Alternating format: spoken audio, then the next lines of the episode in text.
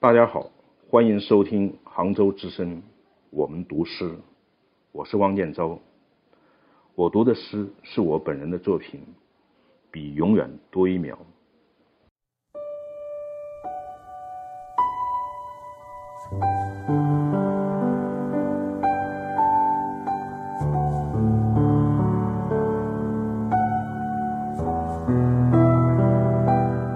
比永远多一秒。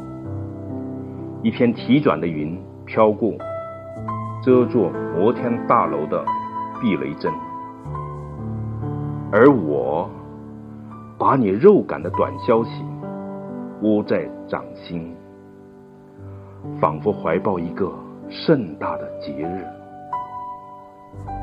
我随手整理了一下身上的红毛衣，超现实的联想到艾吕雅。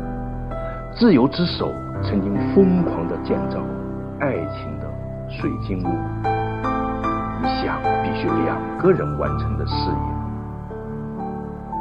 生活赶在终点站消失之前，我无可救药的爱你，那是情感专利对于时间钢轨的迷恋，永远爱。哦不，比永远还要多出一秒。